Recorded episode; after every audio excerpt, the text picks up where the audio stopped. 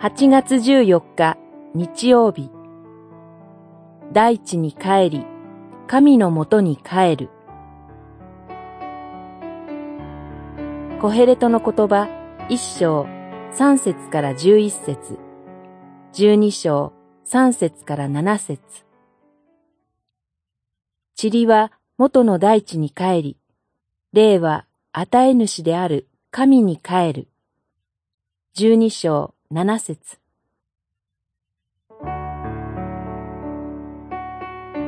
太陽のもとなされるあらゆる労苦は人に何の益をもたらすのか。そう問いかけたコヘレトは自然の営みの持続、山河の水の循環を歌います。それとは対照的に人の営みの限界、後の世代との断絶も歌います。労苦の結果が山河の水のように循環することはなく、労働の業績が自然の営みのように持続することもない。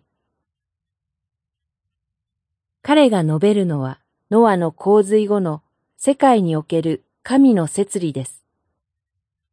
地の続く限り、種まきも借り入れも、寒さも暑さも、夏も冬も、昼も夜も、やむことはない。創世記八章二十二節。しかし、なお人は、顔に汗を流してパンを得る。土に帰る時まで。創世記三章十九節。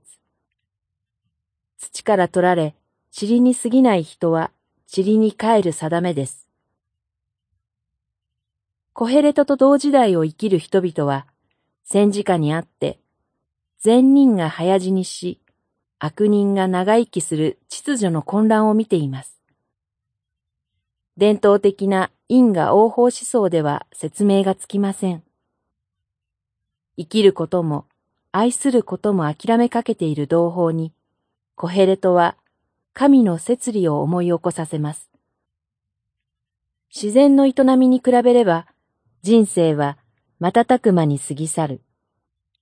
あらゆる労苦は人に何の益をもたらすのか。土の塵が元の大地に帰り、命の息がそれを与えた神のもとに帰る。その日はすべての人に訪れる。これこそ労苦のもたらす益なのだと。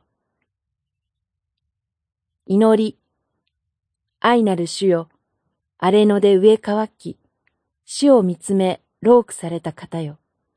あなたに訪れた駅を見させたまえ。